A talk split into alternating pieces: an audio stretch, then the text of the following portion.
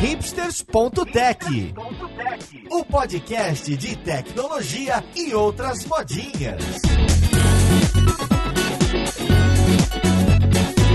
Olá, caríssimo ouvinte, seja muito bem-vindo a mais um episódio do seu podcast favorito. Meu nome é Paulo Silveira, esse é o hipsters.tech e hoje eu vou trazer um episódio muito especial, até pessoal, que vou trazer o aprendizado meu durante esse ano e o que todo o grupo hipsters e o grupo Alura trouxe para mim. Hoje eu vou falar de imersão, aprendizagem e tecnologia. Vou contar cinco histórias para vocês e tirar conclusão em tecnologia, em aprendizagem e tudo que a gente viveu durante esse ano. Então vamos lá, podcast, que eu tenho essas histórias para te contar.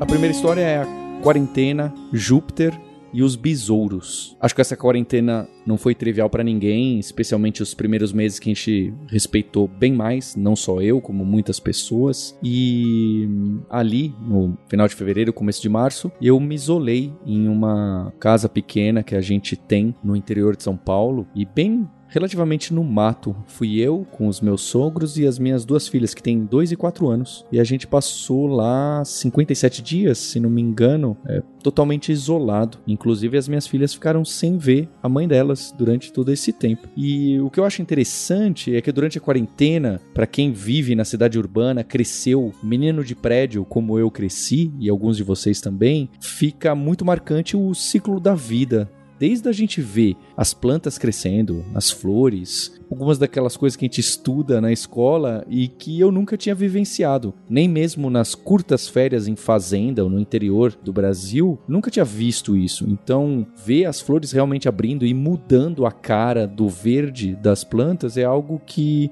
me chamou bastante atenção e a curiosidade. Mas mais do que ter visto animais, plantinhas crescendo, essas coisas que a gente de tecnologia está cada vez mais longe, ou muitas pessoas estão longe, o que me chamou mais atenção e que pega isso da gente de cientista, de programação, de código, de matemática, sem dúvida foi o céu. E ter reparado todos os dias no céu, nas mudanças da lua, nas mudanças de posição dos planetas em relação ao céu, foi muito impressionante, porque o tempo todo a gente estuda sobre os oito planetas do sistema solar, a gente sabe as curiosidades, a gente vê o que, que as missões estão fazendo lá, o que, que a NASA, o que, que a Agência Espacial Europeia, japonesa, indiana está fazendo por aí, o que, que os cientistas, os astrônomos, astrofísicos e astrofísicas estão estudando e tirando de conclusão do buraco negro. Mas quando você olha para cima e, e vê que, olha, realmente tem alguns pontos que brilham mais, brilham menos, e nesse céu que parece fixo, não é? Se você olha para o céu, ele parece sempre fixo. Tem alguns pontinhos que não estão fixos, porque a cada dia que passa, eles estão numa posição um pouquinho diferente em relação aos outros, que são os planetas e os outros objetos celestes que não estão tão longe assim da gente, não é? Então, se você repara sempre naquela primeira estrela, entre aspas, que aparece no céu, costuma aparecer, que tem uma magnitude bem forte, que é Vênus, ela não é uma estrela, ela é um planeta vizinho nosso. E esse planeta a cada dia ele tá numa posição diferente. Se você se referenciar às Três Marias, né, que é o cinturão de Órion, se você olhar para o Cruzeiro do Sul, se você olhar para algumas dessas estrelas, eles estão cada vez em um lugar diferente esses planetas, não é? Então esses planetas visíveis a olho nu para a gente, né? Júpiter, Saturno, Marte, Vênus, eles mudam de lugar, mas eles seguem uma linha, né? Porque eles estão quase que no mesmo plano orbital. Então eu fico muito interessado em pensar que pessoas há dois mil anos atrás já tinham tirado algumas conclusões e percebido que a Terra não era o centro, porque alguma coisa estava acontecendo. Esses outros pontos estavam circulando alguma outra coisa. Como que alguém conseguiu tirar essa conclusão sem ter nenhum aparato? Porque o telescópio só vai aparecer ali forte no século XVI, não é? Ou algo assim, ou comecinho do século XVII, 1600 e pouquinho,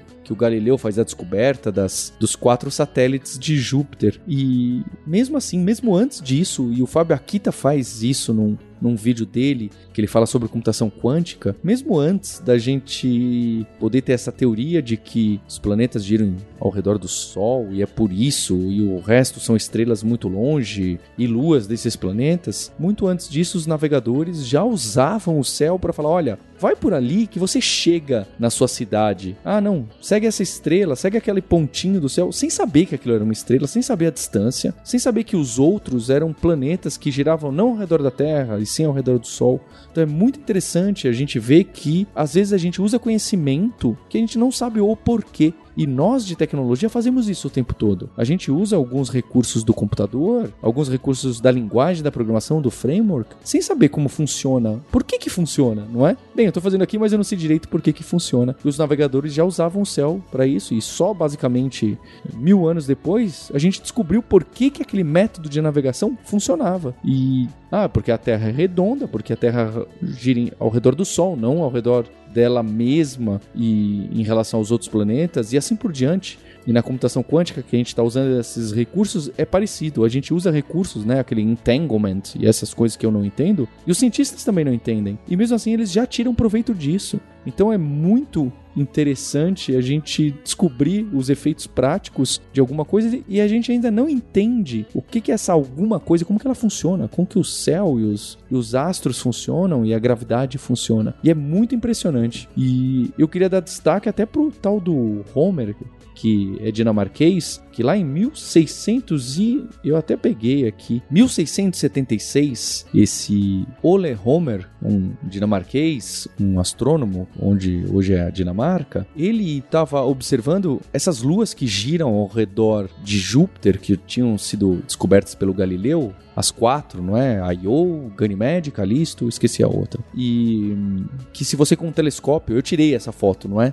Durante essa minha estadia na quarentena, no mato, eu tirei a foto com uma câmera que tem zoom e dá para você ver os quatro pontinhos em volta, formam uma linha com Júpiter e é muito emocionante, porque você sempre viu as fotos, sempre te falaram, você sempre acreditou, mas você tira a foto e vê quatro pontinhos pequenos é impressionante. E uma dessas luas, a Io, ela gira ao redor de Júpiter numa velocidade muito incrível e em 42 horas ela dá a volta em Júpiter, né? Pensando que a nossa lua gira ao redor da Terra em 28 dias, mais ou menos. E nesse um dia e meio terrestre que ela leva para girar ao redor de Júpiter, esse Homer percebeu que ele ia medindo ali, né? Da medida que ele conseguia fazer, porque não tinha cronômetro. E ele viu que esse tempo mudava. Esse tempo não era sempre 42 horas e o tempo exatinho. Quando a Terra se aproximava de Júpiter em relação a Júpiter, esse tempo diminuía um pouquinho, questão de, de poucos segundos. E quando a Terra estava no sentido de se afastar de Júpiter, né? Na época do ano que ela se afasta de Júpiter, ele, esse tempo aumentava um pouco. Ele tinha a certeza de que a Io estava girando ao redor de Júpiter sempre na mesma velocidade. Então, por que, que ele via que essa volta se completava e mudava? Às vezes era um pouco mais, às vezes era um pouco menos e mudava de tanto em tanto tempo. E ele falou: só pode ser uma coisa. A luz para chegar de lá até a Terra, ela leva tempo, ela não é instantânea. Então, esse Homer, em 1676, 350 anos atrás, com as capacidades muito menores do que a gente tem hoje, ele falou: Olha, a velocidade da luz não existe uma velocidade da luz, ela não é instantânea. O que hoje, até hoje, é difícil da gente compreender, não é? Empiricamente, olhando assim no dia a dia, alguém há 350 anos observou e falou mesmo indo, contra qualquer intuição e falando não é possível e Inclusive o Cassini, os outros astrônomos da época que estudavam muito, falaram para ele que ele estava errado. Eu, eu, fico muito impressionado. E eu queria trazer então dessa história da quarentena uma outra que eu fiquei sabendo, que eu só aprendi lá e muita gente deve conhecer. A gente plantou alguns mamoeiros ali na casa e um deles apareceu no outro dia cerrado. Cerrado, literalmente cerrado. Eu falei, poxa, passaram uma faca e cortaram. Perfeito, um corte perfeito no mamoeiro. E num tronco que não era muito grosso. Parecia que alguém com uma faca lá deu umas duas pauladas, mas era tão perfeito, parecia até uma motosserra o corte. Eu perguntei pro, pro meu cunhado, que é engenheiro florestal, ele falou: Olha, acho que isso aí é um besouro. Eu falei: Como assim um besouro? É um, um besouro serrador. E, e, existe um besouro grande que tem um, um, chifrão e ele vai mordendo em volta do caule de uma árvore e ela fica tão frágil que bate o vento e cai. E, e uma segunda vez, no mesmo tempo, eu vi outro mamoeiro, esse eu vi o mamoeiro cair. E, e olha só, você tem todos aqueles efeitos, né? Olha, um, um tronco caiu na sua frente. O que, que você tira de conclusão? Cortou perfeito? Você fala, foi uma, uma faca ou alguma coisa assim. É o que você está acostumado. Sendo que a motivação daquele efeito, o que, que causou causou aquele efeito pode ter sido algo completamente diferente que você não tem o conhecimento. E o conhecimento das pessoas que conhecem o mato, os bichos, os animais, na hora já matam a solução e falam para você. Olha o que a minha falta de conhecimento, Paulo Silveira, da natureza, me fez pensar de uma coisa simples, uma árvore cortada. Eu falei, vem alguém aqui e serrou. Aí outra pessoa falou, não, eu conheço mais um pouco mais que você e já sei, isso aqui foi um animal que cortou. Se você procurar o besouro serrador, você vai ficar impressionado com o que ele faz. Então essa primeira história que eu tô trazendo para você mostra isso do, do conhecimento profundo. A gente vê os efeitos e a gente pode tirar algumas conclusões, algumas erradas, outras não, mas que seria interessante entender o porquê que tá acontecendo.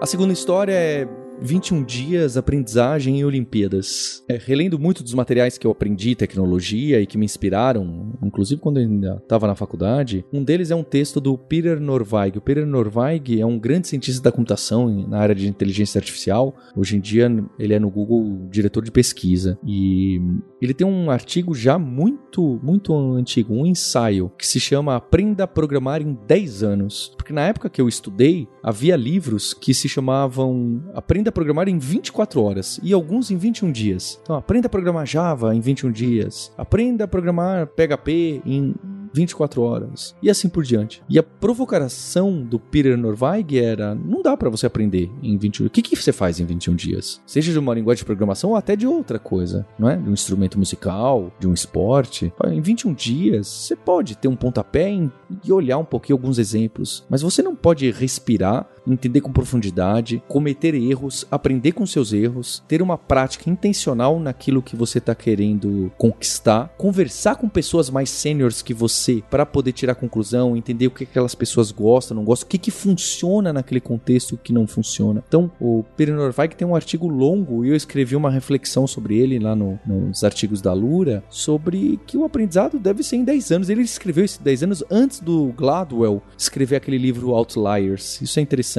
né? O Outliers acho que fala em 10 mil horas. Que para você dominar alguma tecnologia ou você ser um bom no esporte, ou uma pessoa incrível em música, no xadrez ou na biologia, você precisa de 10 mil horas, não só talento, não só as grandes pessoas talentosas, mas você também precisa dessa prática durante 10 mil horas. Esse número não importa, mas durante um longo período de tempo, com consistência, frequência e determinação, para você atingir esse, esse objetivo. Porque não adianta você entender a casca, não adianta você só saber navegar no mar rapidinho. Não adianta você só entender basicamente quais são os planetas. É você precisa entender um ou dois níveis de abstração para baixo daquilo com que você trabalha. Inclusive acho que isso quem me trouxe essa frase que eu achei bonita foi o Fábio Kung do Netflix, num evento da Lura, né, o Carreira Tech, da imersão Carreira Tech. Ele falou: "Olha, acho que seria legal depois de um tempo de carreira, você entender não só aquelas ferramentas com quais você trabalha, o framework, como entender a linguagem que está por trás, como entender talvez um um, uma coisa que, que, ainda está abaixo do sistema operacional, a máquina virtual, porque repara só, hoje em dia a gente programa, a gente fala, ah, eu sou programador Node.js, ah, eu sou programador Rails, eu sou programador Spring, ah, eu sou programador React, ah, eu sou programadora Aspinet MVC, e a gente usa, repara que todos os nomes que eu dei aqui, nenhum é de linguagem de programação, a gente dá o nome do framework, e não tem nenhum problema nós sermos especialistas nesse framework, que às vezes a gente até aprende a fazer um hello ou um blog em 21 dias, não era no Rails tinha isso. Aprenda a escrever com scaffold aqui, seu blog, rapidinho, duas horas. E não tem nenhum problema com isso. Você dominar o seu framework, a sua ferramenta, a sua chave de fenda, é incrível. É, e é necessário. Mas em algum momento, você precisa dar alguns passos para se aprofundar, não só no framework que você está usando, mas a linguagem que está atrás do ASP.NET MVC. C Sharp, a linguagem atrás do Node.js, JavaScript, a linguagem atrás do Spring, Java, Kotlin, não sei qual você vai usar. E a provocação até do Kung e de outras pessoas é talvez um nível abaixo. Sistema operacional, a Virtual Machine Java, a V8 JavaScript, ou o .NET, entender a, aquela... Nem sei se ainda é a Intermediate Language que tinha. Entender o que está por trás do core está navegando pelas estrelas, entender como funciona o sistema solar, entender como funciona quais são as estrelas fixas e dependendo de onde você está, do planeta Terra, mais inclinado ou menos, o inverno o verão vai mudar muito as estrelas que você está conseguindo enxergar e onde elas estão, por onde elas estão passando e o horário que elas nascem e se põem. Eu posso estar falando alguma grande bobagem, porque eu sou ignorante, total ignorante em astronomia. Eu fiz o estudo totalmente superficial em 21 dias, ou em 57 dias, para melhor dizer. Então essa é uma grande provocação. E das Olimpíadas, vale lembrar, tem, eu gosto de falar, o Eric Schmidt foi CEO do Google, da Ford, não é? Ele, num podcast lá, no Masters of Scale, até fui ouvir de novo para gravar esse podcast para vocês. Ele fala, olha, uma das, um tipo de perfil que eu contrato para pessoas, acho que ele tá dando exemplo de vendedores e vendedoras, fala as pessoas que treinam para as Olimpíadas, porque elas treinaram por muito tempo e tiveram aquela resiliência, né? Mais do que resistência, né? Resiliência para chegar até na antifragilidade aí da moda moda. É, de que elas foram, olha, eu quero chegar naquele ponto ali, então eu preciso estudar, praticar intencionalmente, preciso ter um treinamento, não é qualquer treinamento, não é só praticar, eu preciso ter um treinamento inteligente para saber onde eu quero melhorar, quando eu tenho que segurar, o que que eu preciso estudar, o que que tá faltando, ter um horário para praticar aquilo, que é quando você percebe, poxa, eu tô usando esse framework, mas eu preciso parar de ficar googlando esse erro e sem entender, sabe quando você corrige um bug no seu sistema sem entender o que tá acontecendo? Você fala assim, ah, corrigi, funcionou, mas eu não sei porque funcionou. Então, esse é o momento que você deve parar e falar: acho que tá na hora de eu entender um nível, um nível abaixo, né? Mais profundo. Aqui, cada vez na Lura a gente fala mais isso da imersão, né? Você se aprofundar é, cada vez mais você precisa entender o que está acontecendo ali. Mesmo que isso você não vá usar no seu dia a dia. Mesmo que isso seja apareça, ah, peraí, mas é um detalhezinho do JavaScript. Será que chaves, abre chaves, fecha chaves, mais colchetes, fecha colchetes da, da object, object ou da null, da, da sei lá, é, undefined? É, na sua linguagem preferida também tem esses casos engraçados de operator overload. Mas Será que não é interessante entender o que, que tem por trás? Por que, que tomaram essa decisão? Por que, que caiu nesse corner case, não é? Esse caso curioso. Quando você tiver esse domínio total da linguagem que você usa, pode ter certeza que você vai ter ganhos e que isso vai te salvar em momentos que as outras pessoas não estão entendendo o que está acontecendo, de um bug muito grande, de um problema complicado e de evitar cair em armadilhas que às vezes a gente está caindo o tempo todo e não percebe porque a gente não está entendendo que na verdade, é a Terra que está ao redor do Sol e não o Sol ao redor da Terra. E no dia a dia, na prática, para quem está vivendo, se o Sol está ao redor da Terra ou não, realmente o impacto é pequeno. Mas se você precisa dominar e, e entender e você quer realmente atingir um nível de expertise e, e de excelência, um nível de excelência grande, não adianta você só manipular as ferramentas. Você precisa entender uma ou duas abstrações para baixo. Não só como o sistema solar funciona e quem roda até quem, mas por quê? Se é pela gravidade, se é pela mecânica clássica, e etc. Essa é a segunda história.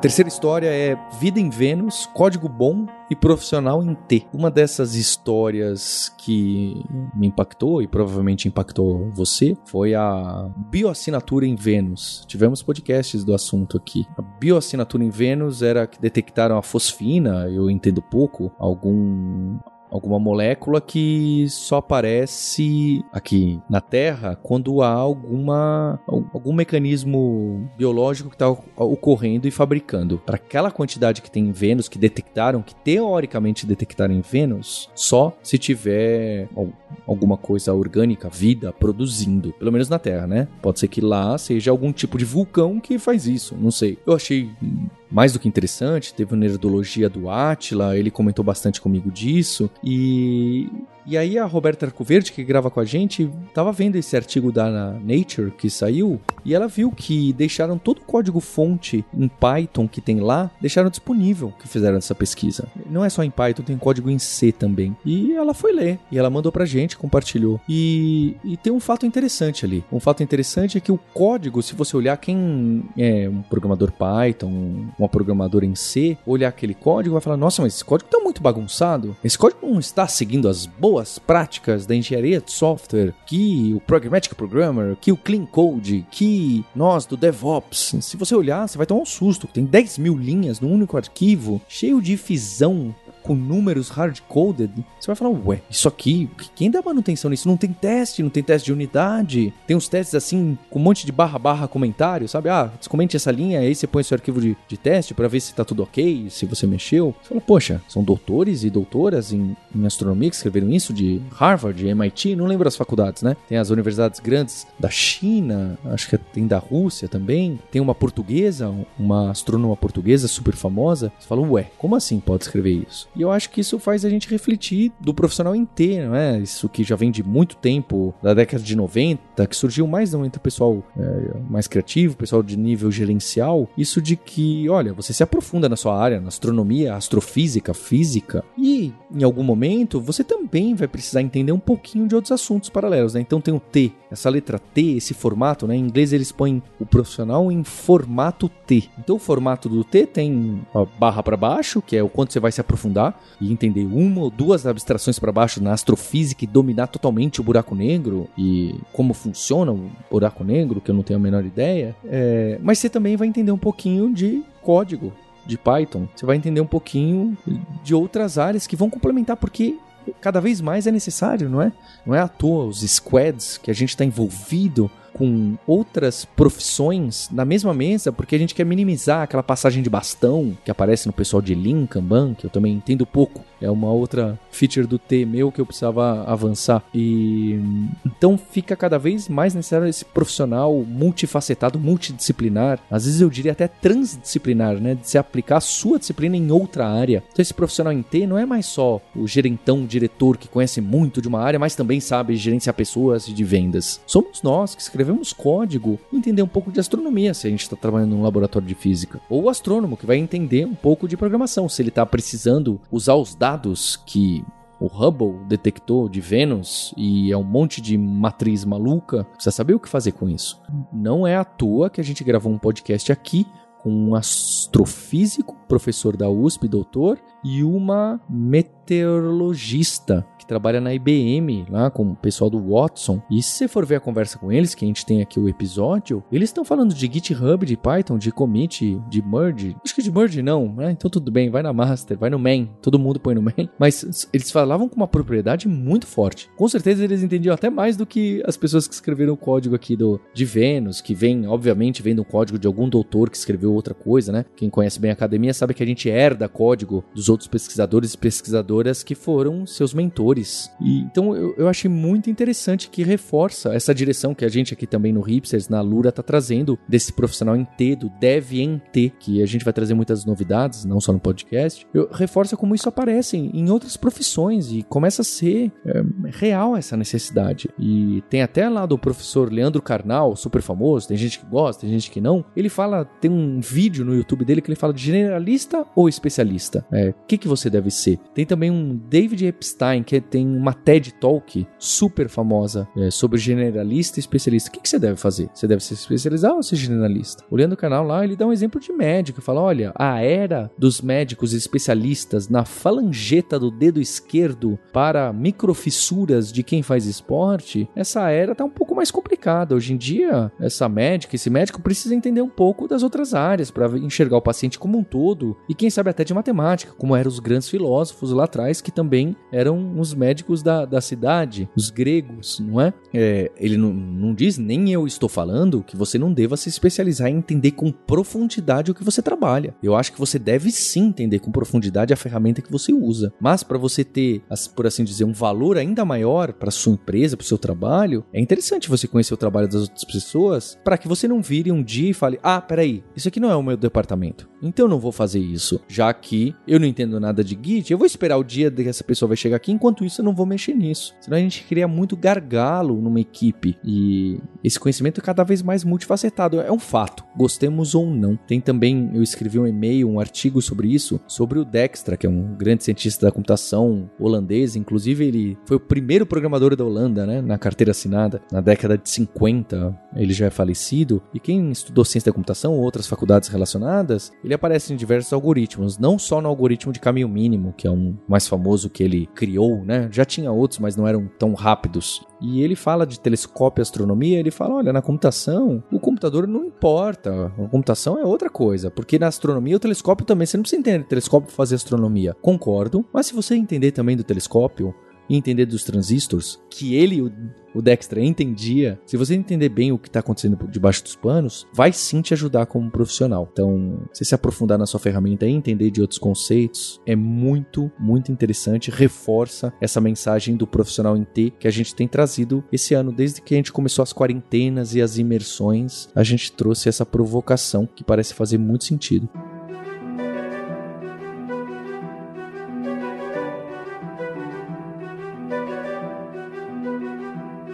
E a quarta história é Vírus, o poder da narrativa e Nassim Taleb. É, acho que esse vírus impactou a vida de muitas pessoas. A minha companheira trabalha com saúde, então ela estava exposta desde o começo e, e, atendendo o pessoal da Covid. E, e, é muito duro. A gente, você não sabe o que você está exposto, você não sabe quem você está expondo e, e os perigos. E as minhas filhas não entenderam. Muito pequenas, falam, ué, cadê minha mãe? Faz uma semana que eu não vejo, duas semanas, só aqui no celular. Quando você vem me ver, mãe, fica muito estranho essa ausência.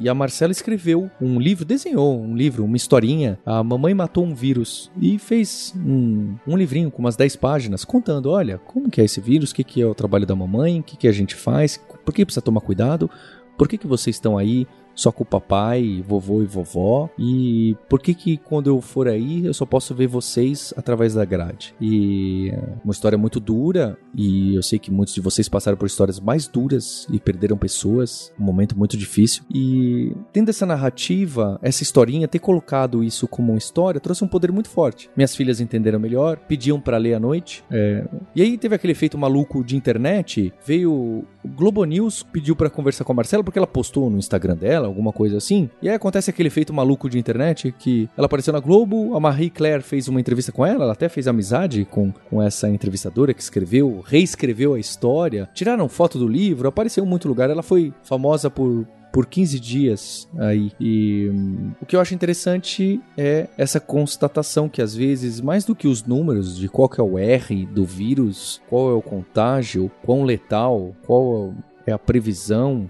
poder de uma história é muito forte. E às vezes você pode falar, poxa, Paulo, mas só uma história eu posso assustar muito ou salvar, mas a história toca e pode ensinar, né? A gente vive assim desde as fábulas e até alguns textos sagrados. O reforço, os ensinamentos são através das histórias e não através dos números, porcentagens, ganhos, lucros e, e não é esse que marca. Não é isso que eu tô fazendo aqui nesse podcast. Eu poderia estar fazendo um podcast hoje de números que eu vi e me marcaram, mas não. São as histórias. Eu tô passando esses momentos que eu vivi. E, e algumas dessas histórias vão marcar você. Você vai falar, poxa, foi ali num podcast do Hipsters que eu não esperava que o Paulo fosse ter um, uma conversa comigo dessa forma que eu me atentei para isso. E então esse ano eu quero atacar assim. Então, não é? é o, o, exemplo arrasta. Né? Então, é claro que alguns exemplos são muito fora da curva e às vezes até viram uma propaganda enganosa, né? uma venda, aqueles famosos. Olha só, aqui na área de data science tem gente que ganha 20 mil mil reais, então todo. Aí o que, que adianta contar uma história dessa, né? Essas histórias é, não fazem sentido, mas tem histórias que fazem muito sentido serem contadas e não é só inspiração, elas trazem uma reflexão, não é inspiração. Só inspiração legal, mas a reflexão é o que eu tô tentando fazer aqui. É a história de uma mãe matou um vírus. E eu vejo que os escritores que eu gosto é, são os escritores de, de ficção. E não esses, o, o Gladwell e esses da moda, mesmo Innovators Dilema, que às vezes eu falo, ou mesmo é, eu gosto de quando eles têm mais uma narrativa em vez que números provando o ponto deles. É, não que você deva descartar os números, é claro, mas alguns exemplos são muito fortes. E alguns desses cientistas contam muito bem histórias. Um deles é o Nassim Taleb, que inclusive ele fala disso, não é? Que o poder de uma história pode ser um exemplo e aí pode ser a forma que você vai ficar atento com. Peraí, eu preciso tomar cuidado com isso. Se acontecer um caso, existe a chance. Né? E às vezes, mesmo se nunca aconteceu nenhum caso, não é? Se nunca ninguém viu viu um cisne negro, não quer dizer que ele não existe, basta um para que mude toda a percepção. E, e um dos escritores dele, e também do meu pai, preferidos, é o Michel de Montaigne, que inclusive ele conta tudo, né? Tem os ensaios de Montaigne, aquele calhamaço de mil páginas, que são várias historinhas, onde ele tá querendo dar uma liçãozinha pra gente. Às vezes não fica clara a lição, não é? Tem alguns textos clássicos ali, de, inclusive sobre educação. Ele é um dos primeiros pensadores, assim, de educação famoso. É, vale muito a ler o, o ensaio dele. Tem os ensaios dos canibais, quando acho que alguns franceses levam para lá alguns indígenas do Brasil e o Montaigne faz já uma, uma reflexão e chama, fala quem são os canibais, né? Quem são os, os essas pessoas estranhas e, e, que a gente não reconhece são os canibais? Ou somos nós que tiramos essa pessoa de lá para cá? Então é muito interessante. O Montaigne vai contando essas histórias, assim como eu estou contando para vocês, e vai fazendo a gente refletir. Em vez do que falar, olha, existem 4 milhões de indígenas no Brasil e eles são assim. E Será? E eles vivem assim. Será que eles são alheios? Não, ele, ele não pôs um número e contou. Ele contou um caso. É muito forte as histórias, não é? A primeira história da coletânea que costuma aparecer do Montaigne, ele conta de conquistadores e como que eles tratavam os conquistados, né? Ou com misericórdia ou com total ataque, é, sem, sem misericórdia nenhuma. E ele conta um caso muito engraçado que ele, o vencedor da guerra fala pro povo todo: "Olha, vocês agora, algum general romano vira e fala: "Agora eu vou poupar as mulheres e as crianças. Vocês podem sair da vila aí, porque o resto eu vou acabar com tudo, né? Inclusive os homens. Vocês podem sair daí com, mas só com o que vocês conseguirem carregar, tá? Sem cavalo, sem nada, só o que vocês conseguirem carregar. E aí as mulheres começam a sair da cidade, elas conversam, começam a sair da cidade com os maridos nos ombros, elas carregam os homens nos ombros. Como o general tinha falado que elas poderiam sair só com o que estavam carregando, elas carregaram os maridos, logo estava dentro da regra. E esse general concede, vê essa cena, fica impressionado com essa, hackeada da regra, essa hackeada da lei, que estava dentro da regra que ele impôs, e ele fica misericordioso, no caso, né? Ele fala, ah, fica impressionado e, e emocionado e deixa as mulheres levarem os homens e as crianças por consequência e todo mundo se salva, não é? é? Ele também conta histórias que as pessoas não foram tão misericordiosas assim. E eu acho interessante que ele conta com essa história e a gente vê como o sistema pode ser subvertido e o hacking, né? O hacking, eu tô falando hacking no bom sentido de quando a gente faz código e percebe um corner case fala, ah, já sei, vou por aqui, pronto, resolveu e não precisei fazer refazer o sistema inteiro. É, são histórias muito interessantes, como eu trouxe histórias também, o podcast de histórias de Black Friday que a gente faz todo ano. São histórias que marcam, porque cai, né? Ó, oh, caiu o sistema, por quê? Ah, porque o sistema de CEP caiu. Ah, então vamos caixar? Vamos. Ah, mas se caixar eu não consigo calcular o frete, porque o frete eu tenho que calcular toda hora. Ah, se caiu o frete, põe o número. Então você conta umas histórias de Black Friday que inspira as outras pessoas a não caírem no corner case, a tomarem cuidado com o pior cenário, não é? é o Taleb fala: se tem um caminhão vindo na sua direção, tá vindo numa velocidade alta, mas não muito alta, o que, que você faz? Você fica no meio da rua esperando porque você fala: ah, acho que ele vai brecar? Não, né? Você pula e depois você vê se ele parou ou não. Provavelmente ele vai parar, mas você não paga para ver. É, ele faz essa analogia muito com esse vírus, não é? Que a reação deve ser. Qualquer pandemia, ele sempre colocou isso, né? Que a reação deve ser muito forte contra o desconhecido, porque esse desconhecido é contagioso, né? Então você não sabe qual é a virulência, a taxa de mortalidade, o que, que você faz no primeiro instante? Você corta o máximo possível, porque não, você não pode tomar esse risco. Na Black Friday, é, você não pode tomar o risco. Peraí, e se o, a, o cloud cair? O que, que, você faz? Você tem alguma redundância? Ah, não tenho. Mas tudo bem então não ter? Tudo bem. Ah, peraí, e se o sistema de CEP cair? O sistema de frete cair? Ah, aí já sei. Ah, põe então um frete grátis. Não sei. Mas é bom ter. Você precisa calcular esses, esses casos, né? Eu acho que é, o poder da história é muito forte para todos esses casos, inclusive isso que eu estou trazendo para vocês.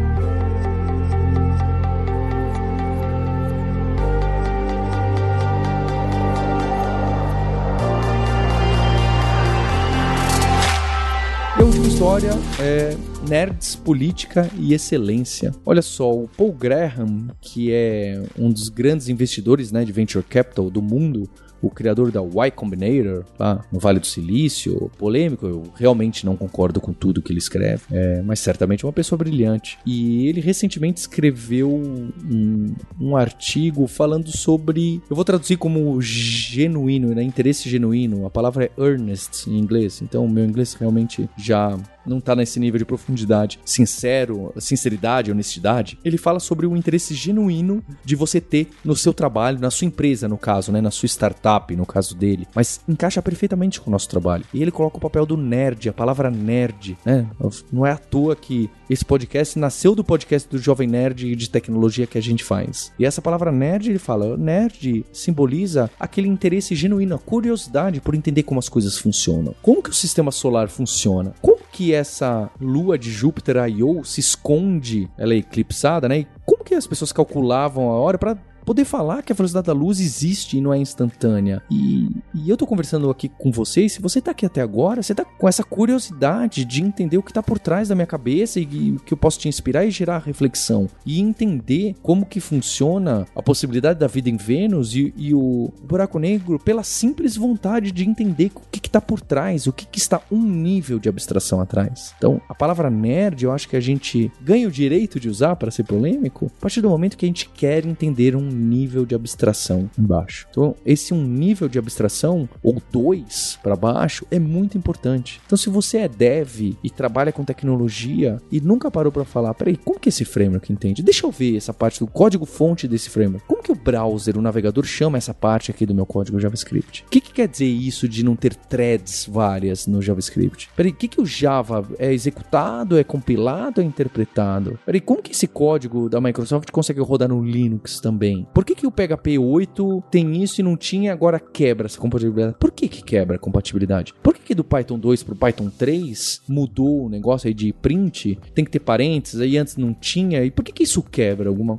outra coisa? Não basta saber só que quebra. Eu que... E não tô falando que você precisa saber por que quebra, mas é, precisa ter essa curiosidade. Ter essa curiosidade, essa nerdice, esse interesse genuíno de saber como a tecnologia funciona, como os sistemas funcionam, como a linguagem de programação, o framework, vai levar levar a gente mais longe. É isso que leva a gente mais longe. É a curiosidade. Ah, ah, Paulo, mas eu também quero um emprego melhor, dar uma vida melhor, um salário melhor. Eu também quero ter um posto de trabalho mais interessante, que eu gosto. Sem dúvida. Mas para atingir esses objetivos, eu acho que você encontrar aquilo que você tem interesse genuíno, não é? Exagerando, é aquele ditado que eu também acho totalmente fora. Que, ah, encontre que você. Uma paixão, que você trabalhe com aquilo que você é apaixonado, que você nunca mais vai trabalhar um dia. Não é bem isso, porque nunca nunca vai só envolver as nerdices que a gente gosta. A gente raramente vai conseguir trabalhar com as nerdices que a gente gosta. Nem o jovem nerd, nem as pessoas que trabalham com conteúdo nerd trabalham só com isso. Mas eu acho que isso vai te ajudar a fazer o seu trabalho melhor, ser um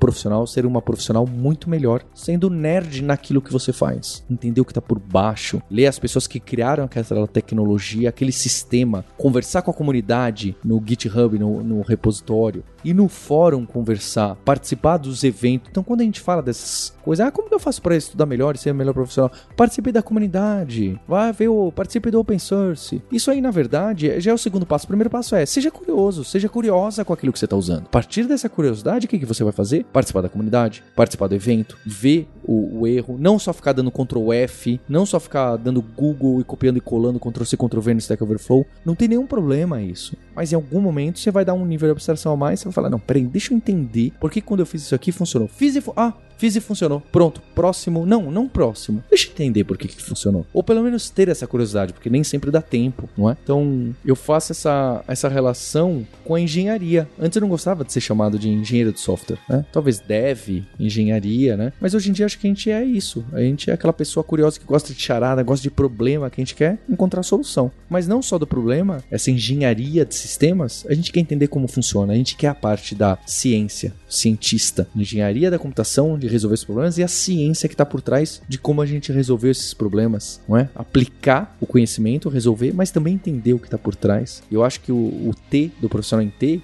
que a gente tem falado dev em T, né, o desenvolvedor em T, também encaixa muito bem aqui. É você ter essa profundidade, entender o que está por trás, mas também conhecer as outras áreas. O Paul Graham, nesse artigo, ele fala que o contrário do nerd é a politicagem. Não politicagem nos termos de políticos que a gente fala, né, quem tá os nossos governantes, não só isso, mas a politicagem no sentido fazer aquilo que é necessário e que a gente realmente não gosta. E quando a gente trabalha numa empresa, a gente tem reunião para fazer, a gente tem que conversar com os nossos subordinados, subordinados e com os nossos é, chefes de uma forma, às vezes com algumas coisas, putz, tem que fazer isso, ah, tem que preencher esse cadastro. São coisas que a gente não gosta de fazer, mas a politicagem faz parte também. Agora a gente trabalhar só com a politicagem da empresa, do nosso business, dos nossos clientes, eu acho que aí realmente diminui, né? A gente não tem tanta curiosidade com isso. Diminui a nossa vontade de querer se aprofundar. Achei muito interessante como Paul Graham coloca a nerdice e a politicagem como espectros diferentes. Acho difícil a gente viver sem nenhum dos dois, mas se der pra gente usar a politicagem só onde é a organização, governança, que realmente é necessário, tá bem? Ótimo. É, mas ficar só com essa parte de, de discussão e de costurar é, problemas e não pisar em ovos é ruim mesmo. A gente tem que, às vezes eu engulo sapos, tá? E piso em ovos o tempo todo, mas eu faço muita coisa que eu amo, que eu tenho curiosidade de saber. Eu quero melhorar em storytelling, na narrativa. Eu preparei esse podcast para isso, quero entender melhor, ver o resultado. Eu tô genuinamente interessado, earnest. Quero ser nerd nessa parte, me aprofundar. Talvez ela vai ser um pedacinho do meu T de desenvolvedor, né? Essa parte do storytelling para trazer isso para vocês. E e a excelência vem daí. Para a gente ter essa excelência na nossa profissão, a gente precisa praticar e estudar intencionalmente, que aparece a palavra deliberadamente. Eu até conversei com um amigo o Alberto Souza e o Jefferson aqui da Lura, que estuda bastante, vou falar essa palavra deve ser intencional, não é? A prática deve ser intencional, o estudo deve ser intencional. A gente deve praticar, estudar as coisas já com a intenção de melhorar. É, assim como as pessoas treinam para as Olimpíadas. Elas não treinam, faz sempre o mesmo movimento. Elas treinam um movimento um dia, depois no outro um, um outro movimento e na quarta-feira descansam e estudam sem praticar. Na quinta-feira elas conversam com o mestre delas para o professor, a professora, para entender o novo movimento. Às vezes aquele professor nem é tão bom quanto eles e, e, ele consegue ensinar. E isso é tudo é muito planejado. Planeje a sua nerdice, a sua prática. Não fique só com a curiosidade. Depois que você teve a curiosidade, planeje. Segunda-feira, o que você vai estudar? 2021. Qual é o seu plano? Ou mais, né?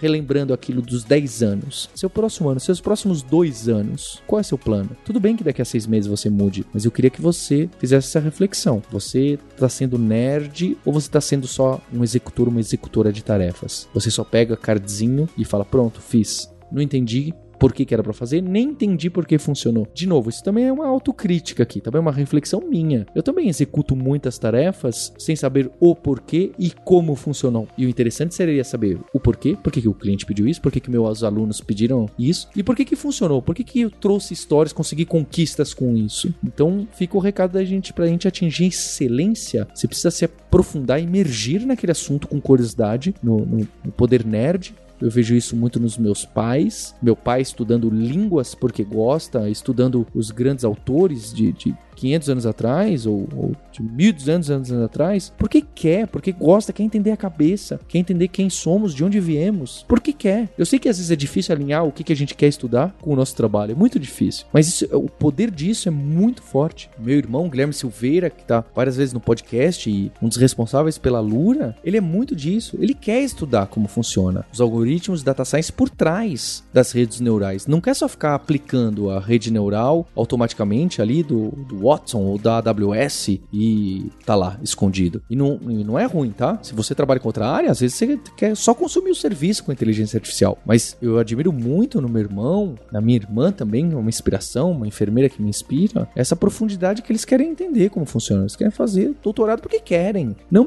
só porque vai ter um emprego novo, melhor e poder ser um profissional melhor, mas porque tem um interesse genuíno, um interesse nerd, o nerd power aí é esse, da gente se aprofundar, querer se aprofundar pela curiosidade de como funcionam as coisas, como funcionam o movimento, é? a revolução dos planetas ao redor do Sol, é, como que alguém conseguiu ver as quatro luas é, de Galileu, conseguiu ver as quatro luas de Júpiter em 1610. Como que só descobriram a primeira em Saturno, não sei quantos anos depois, conseguiram enxergar é? as luas que têm formato arredondado pela própria gravidade. Olha que incrível. Sabe quando falam que Júpiter tem 35 luas? Na verdade é meio. Ela só tem umas quatro que são redondas, que tem massa suficiente para a própria gravidade ter feito elas em formatinho de bola. As outras têm carinha de asteroide, como são as duas luas de Marte, né? Phobos e Deimos. Elas nunca ficaram redondinhas, porque elas não são grandes o suficiente para a própria gravidade amassar e fazer bolinha, né? Bem, isso aqui é um. tô dando um conteúdo raso para vocês. Eu queria entender mais profundamente, pela nerdice, pela vontade de entender como funciona. Essas foram as cinco histórias e a minha conclusão e a minha provocação para vocês é que eu tô trazendo a próxima história do grupo Alura e do Hipsters. E essa história também segue o nome aí com essas três chamadas. É a newsletter Imersão, o canal Alura e o podcast Scuba Dev. Então, a newsletter Imersão é o convite que eu tô fazendo para vocês. Se gostou dessa reflexão, vai lá em alura.com.br barra imersão, põe seu e-mail que eu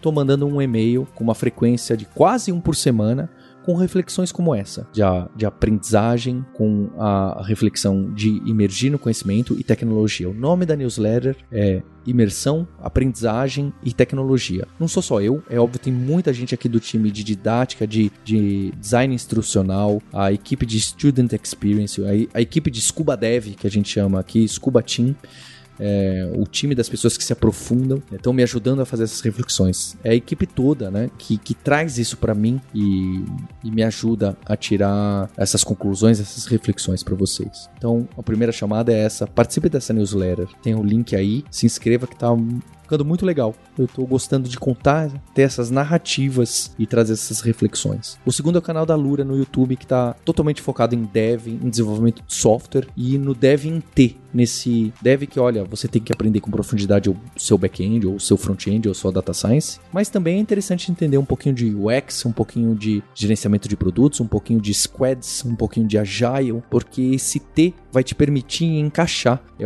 vai te permitir a, a reaprender, às vezes até desaprender conceitos antigos. E não é à toa que as empresas estão buscando as pessoas com capacidade de aprendizagem, porque a tecnologia muda muito rápido e o que o cliente quer muda muito rápido. É muito impressionante essas mudanças, não só a tecnologia por si só, mas as boas práticas, como a gente faz o software, a engenharia de software. Né? Então, tudo isso do Clean Code, Programmatic Programmers, que eu acho incrível, também vai mudando com o tempo. Apesar de que os grandes livros que foram escritos há 20 anos e que eu também trago nas, nessa newsletter, é, eles perduram, não é? Então lá no canal da Lura, youtube.com.br Lura, né, que a gente esse ano começou a tratar mais interessante com as imersões, com esses cursos gratuitos que a gente tem dando, é, tá muito legal. A gente vai ter um grande, uma grande imersão no começo de janeiro, que você vai ficar sabendo tanto pelo canal quanto nessa newsletter. Então vai lá em youtube lura e não deixe de clicar no sininho na notificação. E por último, o podcast Scuba Dev é um novo podcast que a gente lançou, onde os nossos alunos e alunas contam as histórias das carreiras e fazem reflexões do que que fez essas pessoas chegarem lá. Desde pessoas que eram trabalhavam que tinham seguido carreira militar e que hoje trabalham com machine learning em Berlim. E até pessoas que começaram a programar com 35 anos. Pessoas que trabalham com saneamento básico e que aprenderam Python para automatizar seu trabalho. E elas misturam esses diversas disciplinas, não só de tecnologia, para atingir um resultado muito melhor para as pessoas, para a humanidade e para o seu trabalho. Né? Um, um dev em formato de T mesmo. Ela se aprofunda em uma área, saneamento básico, astronomia, astrofísica, machine learning, mas também conhece outros conceitos. É bem como a Alura é montada, né? Se entrar no site, a Alura é bem montada assim. Então esse podcast do Scuba Dev, que é quem a gente chama as pessoas que o Scuba, né, o desenvolvedor Scuba que realmente se aprofundou e que tá navegando em outras áreas. Essas pessoas vão contar as histórias para vocês, trazer reflexões. A gente tem vídeo também no canal da Lura que a gente tá lançando. Tá ficando muito legal. Então, tanto a newsletter da imersão, quanto o canal da Lura, quanto esse podcast novo do Scuba Dev que o Gabriel grava, tá trazendo histórias. Tudo aqui a gente está contando histórias com tecnologia, com conhecimento e em alguns momentos nas imersões a gente vai se aprofundar. Inclusive todo o Hipster, toda a Lura em 2021, é meu compromisso com você, a gente está reformulando inteiramente para essa a gente está reformulando para entrar nesse conceito do dev em T. Então, esse profissional em T técnico é, que vai se aprofundar e entender níveis de abstração, entender o que está por trás, realmente. Não ficar só é, entregando telinha. Claro que é importante e às vezes e começar a carreira assim é, é incrível, tá bem? Mas a gente vai falar mais do Dev T explicar o que é, trazer relatos, conceitos, artigos. Inclusive a gente vai lançar muito em breve, um, vai ter novidades sobre o DevNT para explicar como você pode se tornar um scuba dev, tá bem? Eu espero ouvir a sua história. Eu espero ver você no canal da Lura contando essa história. Então fica esse meu compromisso, o compromisso do hipsters do grupo Alura para esse ano de contar mais histórias, mais as minhas histórias, mais as histórias dos 230 colaboradores e colaboradoras do grupo Alura, e eu quero a sua história, porque a sua história vai multiplicar. É, você vai tirar essas conclusões, fazer essas reflexões, você vai inspirar a vida das outras pessoas, elas vão se questionar. Tô muito contente com esse ano difícil que a gente passa e muito esperançoso. Sempre fui muito otimista, por mais difícil que a situação seja. Sei que muitos de vocês passaram por situações muito mais complicadas esse ano e também não tiveram os privilégios que eu tive na vida inteira. Então, força para você e eu tenho um compromisso com você na próxima terça-feira, no próximo episódio do hipsters.tech e eu também te vejo na newsletter da imersão aprendizagem e tecnologia que eu pessoalmente estou escrevendo quase todas as semanas com muitas surpresas. hipsters.abraços. Tchau.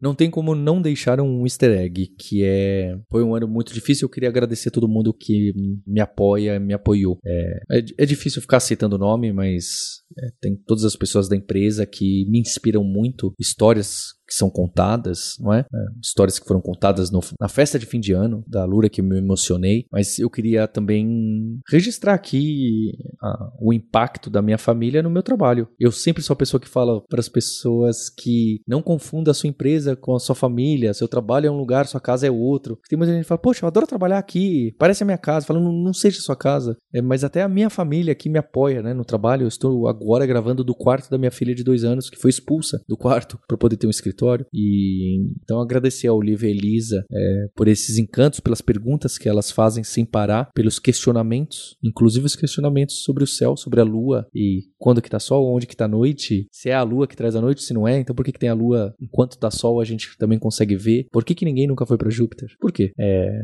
e meus pais dizem que essas minhas filhas têm as mesmas perguntas que eu fazia. Eu vou considerar isso como um elogio para mim e para as minhas filhas e espero que vocês também continuem curiosos curiosos, curiosas, continuem nerds, jovens nerds, não é? velhos nerds. É, eu acho que é muito bacana essa inspiração que a família dá. Agradecer meu pai, minha mãe, meu irmão, minha irmã, Marcela, minha companheira, meus sogros e, e as minhas filhas. Você ouviu o hipsters.tech, produção e oferecimento alura.com.br, cursos online de tecnologia e Kaelon, ensino e inovação. Edição Radiofobia, podcast e multimídia.